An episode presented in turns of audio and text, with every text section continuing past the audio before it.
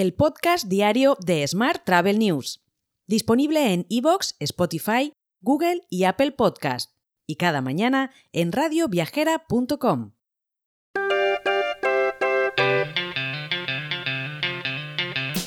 Saludos y bienvenidos, bienvenidas un día más al podcast de Smart Travel News. Vamos con la actualidad del día.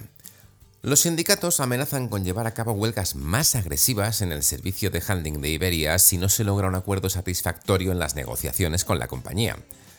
De hecho, Iván Baranda, que es el responsable de comisiones obreras, hizo esta declaración durante la última jornada de la serie de cuatro huelgas convocadas por este sindicato, UGT, Uso y Comité Intercentros para los trabajadores del servicio de tierra de Iberia mientras Aboris ha incorporado al turoperador Travel.land dentro de su grupo, manteniendo intacta la estructura, plantilla operativa y el servicio del especialista en viajes a Islandia.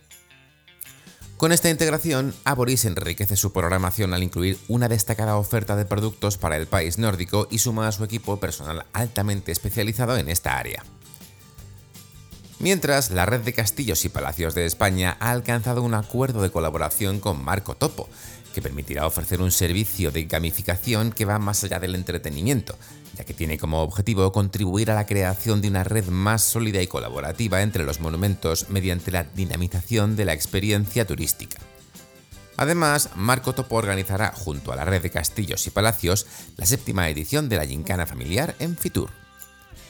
Seguimos hablando de Fitur porque Fitur Lingua 2024 renueva su compromiso con el turismo idiomático y la sostenibilidad. Esta sección, establecida en 2021 en colaboración entre Fitur y Fedele, se enfoca en catalizar el turismo de idiomas en España. Bajo el lema Turismo idiomático igual turismo sostenible, la edición de 2024 se destaca por su enfoque en la sostenibilidad económica, social, cultural y medioambiental del turismo idiomático, resaltando su impacto positivo en ciudades y empresas. Y el alojamiento en las pistas de esquí de Baqueira Beret, Lérida, en el Valle de Arán, es el más caro de esta temporada de esquí 2023-2024 en España, según los datos de la compañía de reservas de alojamientos turísticos ebooking.com. Esta compañía cifra en más de 400 euros el coste de poder dormir en una de las principales estaciones de esquí españolas para poder disfrutar de las recientes nevadas.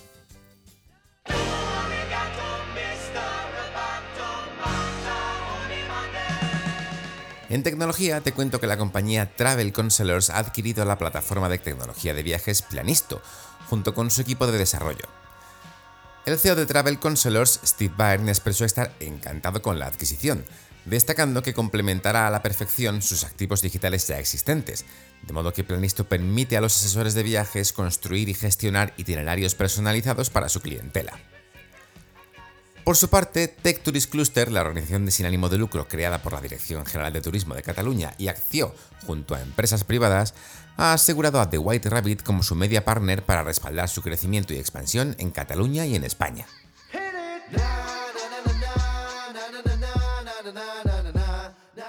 En la actualidad internacional te cuento que Delta ha sido reconocida como la línea aérea más puntual de Estados Unidos por tercer año consecutivo en el pasado 2023.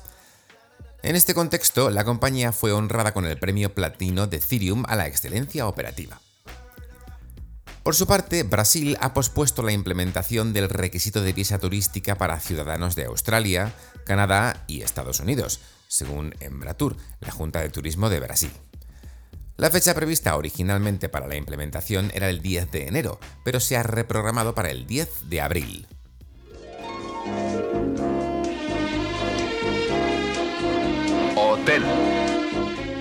En la actualidad hotelera te cuento que Goya Real Estate ha conseguido la licencia de construcción del Ayuntamiento de Benidorm para el proyecto Gran Delfín, un edificio de 158 metros y 44 plantas en el último solar edificable en primera línea de playa. La promotora inmobiliaria compró la manzana del histórico Gran Hotel Delfín en el primer cuatrimestre del año pasado, con el objetivo de invertir 80 millones de euros en este proyecto. Por último, te cuento que el grupo portugués Vila Galé ha presentado Cayo Paredón, su primer resort todo incluido en Cuba. Con 638 habitaciones y una extensión de 48.500 metros cuadrados, esta apertura es resultado de una alianza con la empresa estatal cubana Gaviota, a través de la cual Vila Galé asumió la gestión del desarrollo. Este paso marca la entrada del grupo en una nueva geografía y refuerza así su presencia internacional. Te dejo con esta noticia. Mañana, como siempre, más actualidad turística. Hasta entonces, amigos y amigas, muy feliz martes. Si quieres apoyar este podcast, déjanos tus valoraciones y comentarios en Spotify, Evox o Apple Podcast. Recuerda que puedes suscribirte a nuestra newsletter diaria entrando en smarttravel.news en la sección Suscríbete. Gracias por escucharnos.